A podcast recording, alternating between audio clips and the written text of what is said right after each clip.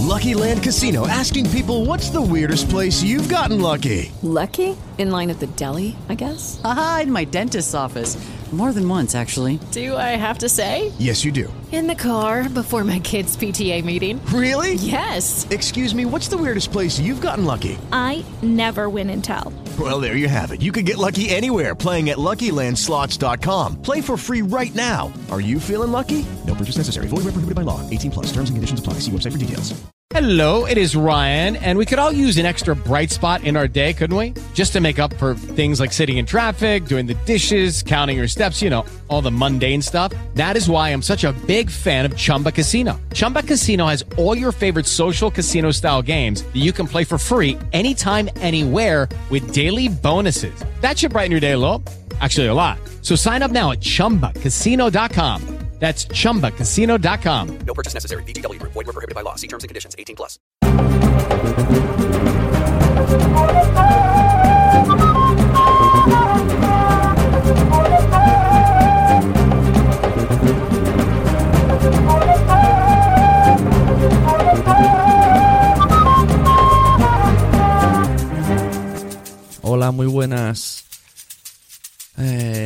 Soy Sune, no soy madrillano. Estoy haciendo un daily de estos de madrillano.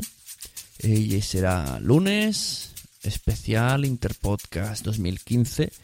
Y quiero que miréis a vuestro alrededor, en vuestros bolsillos, en vuestro coche, en vuestros ordenadores, y me digáis cuántas cosas de plástico veis. Todo, ¿verdad? Prácticamente todo. Estamos rodeados de plástico. En cualquier sitio que vas hay plástico. Bien, pues de eso trabajo yo. Yo soy delineante de moldes de plástico. ¿Y qué es eso? Me diréis. Bueno, vamos a explicarlo un poquito. Digamos que yo diseño el... Bueno, la pieza no, porque la pieza me la traen diseñada, pero el mecanismo que hará que se creen esas piezas de plástico. Me explico el proceso para crear una pieza de plástico vendría a ser primero diseño de la pieza en 3D. Antes todo eso se hacía en tablero y en 2D y yo la verdad no sé cómo llegaban a hacerlo con las piezas o eran todas muy rectas porque hoy, con hoy día con las curvas que hay o, o 3D o no puedes. Diseño de pieza con mm, pensando en el molde. Ahora explicaremos un poco lo que significa pensando en el molde, ¿vale? Una vez tienes la pieza, una oficina técnica, que ahí es entramos nosotros, diseña, uno en, o sea, crea los planos o los 3Ds, o los 3Ds y los planos, conjunto también con su lista de materiales para pedir los, los tornillos, hierro y todo lo que haya a las empresas que venden este tipo de cosas. Y, y todo esto se entrega, los planos, el 3D y la lista de materiales, al taller que suele ser el que te da el trabajo.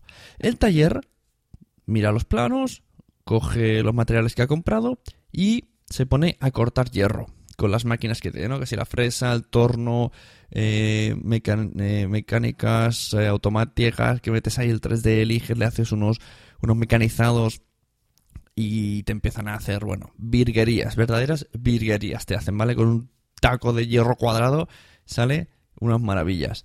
Luego, pues bueno, eh, que si lo pulen, que si no, que si sale más suave, según la pieza si necesita más suavidad, más no. Eh, si es un molde pequeño, un molde gigante, hay moldes que caben en una, una, mesa de escritorio y hay moldes que no caben en una habitación, para que veáis la diferencia.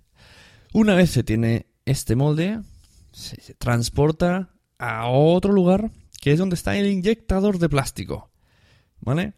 Previamente hemos elegido el plástico o la mezcla de plásticos que más nos interesa para nuestra pieza, ¿vale? No es lo mismo eh, una pieza que va a estar rígida, una pieza con clic que necesita un leve movimiento de clic pero que no se rompa, eh, una, una pieza que sirva para hacer de asiento de una moto o una pieza que necesita aguantar diferentes temperaturas al exterior, ¿vale? Cada uno tiene más dureza, más elasticidad. Eh, bueno, esto es un mundo. No existe ningún sitio que te diga exactamente qué contracción, que ahí está la clave, la palabra contracción, qué contracción va a tener cada plástico. siempre te pone un baremo, ¿no? Te dice, yo no sé, entre 0,5 y 0,8. ¿Qué significa esto? Pues que esa mezcla, por ejemplo, yo que sé, ABS, pues tendría una mezcla del porcentaje que te digan eh, es lo que se va a, va a cambiar de tamaño. Porque al inyectar el plástico, vamos a hacer el proceso de inyección, el inyectador pondrá el, el molde, que es una serie de placas rectangulares atornilladas con su mecanismo interior, y lo meterá en otra máquina más grande a la que le meterá mediante boquillas de inyección de plástico, pues plástico líquido a mucha temperatura para rellenar el molde, ¿no? Como si estuviéramos haciendo unas magdalenas. y entonces de ahí saldrá el plástico que habremos diseñado el molde para que cuando se divida por la mitad, que llamaremos parte de expulsión y parte de inyección, pues cuando la parte de inyección se separe y se quede la pieza pegada en la parte de expulsión, con un movimiento hay unas placas en medio más pequeñitas llamadas placas expulsoras que ¡pop! Mediante expulsores puestos estratégicamente dentro de la pieza, si os dais cuenta y cogéis ahora una pieza, un juguete o lo que sea, y buscáis, siempre tiene que haber una forma de unas redonditas clavadas, nada, un poquito, es muy leve. A contraluz se verá mejor. Por la parte de atrás, en la parte más fea, digamos así, en todos lados siempre están esas marquitas, esos son los expulsores. Esas son las cosas que han hecho que tire la pieza al molde. Y que no moleste a la vista. Siempre tiene que estar en la parte que no se ve. Eso es muy importante. Es una de las maneras de, al diseñar la pieza, eh, pensar en el molde, como hemos dicho antes. También, cuando he dicho pensar en el molde, cuando uno diseña una pieza y tiene que pensar en el molde, es que tiene que darle salida. ¿Qué significa esto? Que tú no puedes hacer, es imposible que una pieza que tenga las paredes a 90 grados salga. Se te queda enganchada en el molde. A 90 grados no puede ser. Tiene que tener un leve desmoldeo. 0,5 grados, partes bastante radiadas, si puede ser, pero no es obligatorio. Pero bueno, lo del el desmoldeo es, es vital. Y que tenga salida. Y vosotros diréis, vale, ¿y si una pieza...